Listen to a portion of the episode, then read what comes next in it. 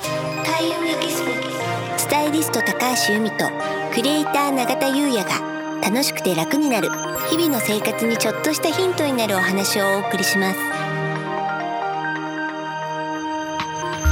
開運エキスポがお送りするスタイリスト高橋由美とクリエイター永田優也の楽しくて楽になるこんにちはクリエイターの永田優也ですこんにちはスタイリストの高橋由美です本日のテーマははい2020年うんはファッション風水い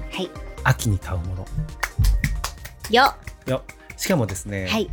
今回でうん50回を迎えましたよあっという間ですあねっという間ですね でもなんか、うんこのまあ50ってちょっと区切りじゃないですかそうですよね、うん、その区切りにこのファッション風水というのはそううでん、あのこれ偶然なんですよねそうんう順番こにね順やって番ます子にそうなんですよ、やってますそからねう、うんよかったです素晴晴らしらしいですありがとうございます、いはいでね、まあ、今年七石金星の年じゃないですか、はいで七石金星のこの権のう年んのラッキーアイテムというのは丸みのあるものどちらかというと可愛らしい印象のものうんがいいとうん言われてます。はいで今回ね秋に買うものというテーマなのでそうですよねそうちょっと具体的なアイテムをお話ししあていこうありがとうございす、ますうん、まずは女性なんですけど、あのボリュームスリーブうんあのこうお袖がふわっとなってるもの、うんうんうんわかりますわかりまあすの私もたまに着てるやつなんですけど、えっと、それがねすごくこう丸みがあるっていうものから、うんあの連想できるっていうものとしていいんですけど、うんこれねあの去年から流行ってるんですけど、そうなあんですねのー今年も引き続きすごく出てるんですよ、へーまだトレンドがね、はい続いていうんて、なのでえブラウスブラウスうん出てますし、あとニットも出てるんですよね。うんうんで、まあ、今年、まあ、これも引き続きなんですけど、えー丈が長いスカート、あそうなんでうすん、ね。巻き下丈のスカートとか、うんあとはワイドのパンツとか、うんそういったものが流行ってるのへで、ーそれに合わせるとすると丈が短いもの、うん丈が短かったりあとはそういうボトムにインできるもので、そしてお袖がボリュームスリーブになってるものを選ぶといいと思います。そうなんですうね。ん、で続きましてですね、バッグ。うん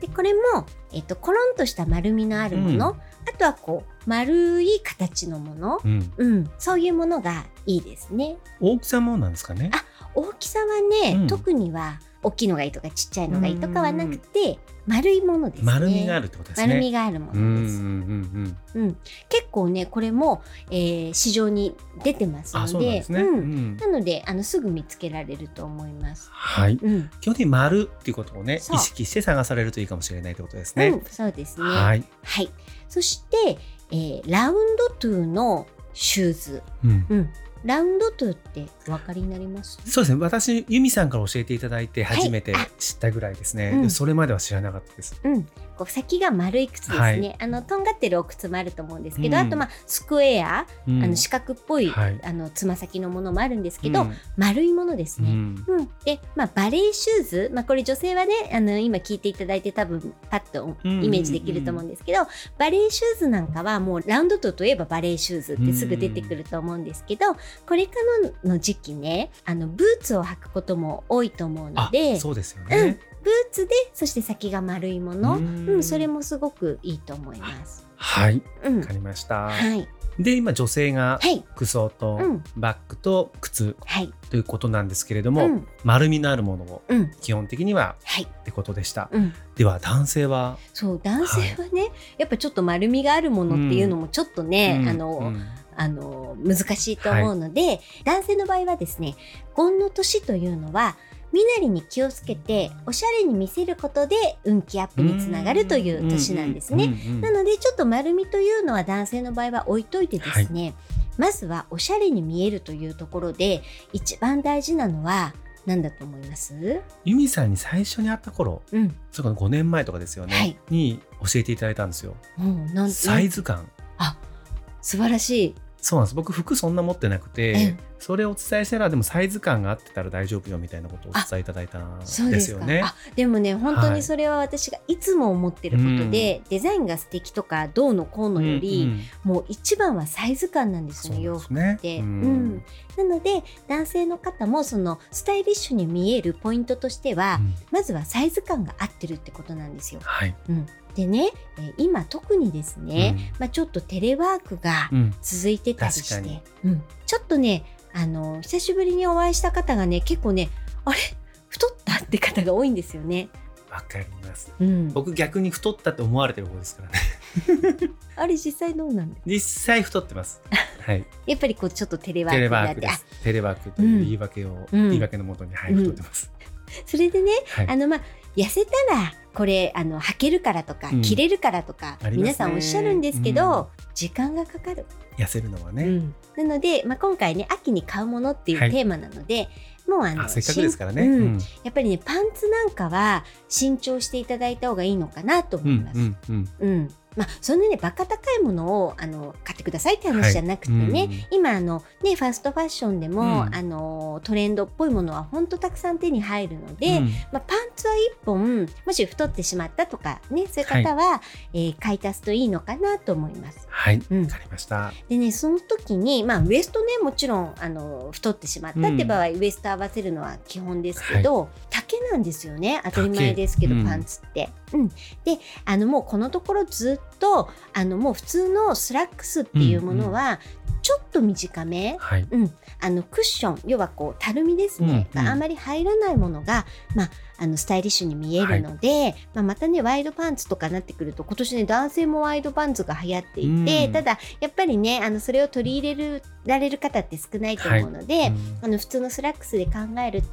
えっと、あんまりたるみがなくてちょっと短めのものがいいのかなと思います。でねじゃあ例えばね色何色なのっていうと、まあ、これから秋冬なんで、うんシックなものはね、まあ、もちろんだと思うんですよあと皆さん持ってらっしゃると思うし、ううんんでも、えー白ボトムですね白ボトム、うんんもうね何年か前にあの白ボトムっていうのは流行って、うんでももうずっと定番化してきてるので、うんうんやっぱり秋冬でちょっと重くなってくる時に、えっと、ボトムが白で抜け感があると、うんあのすごくバランスが良くなるので、、うんうん白いボトムねおすすめだと思います。使いやすいですよね、うん上何でも合うんでね、うんうんでもやっぱあの秋冬だと、うんまあある意味涼しげに見えるじゃないですか、うんうんうんうん白はい、いい質問。それはどうなんですかね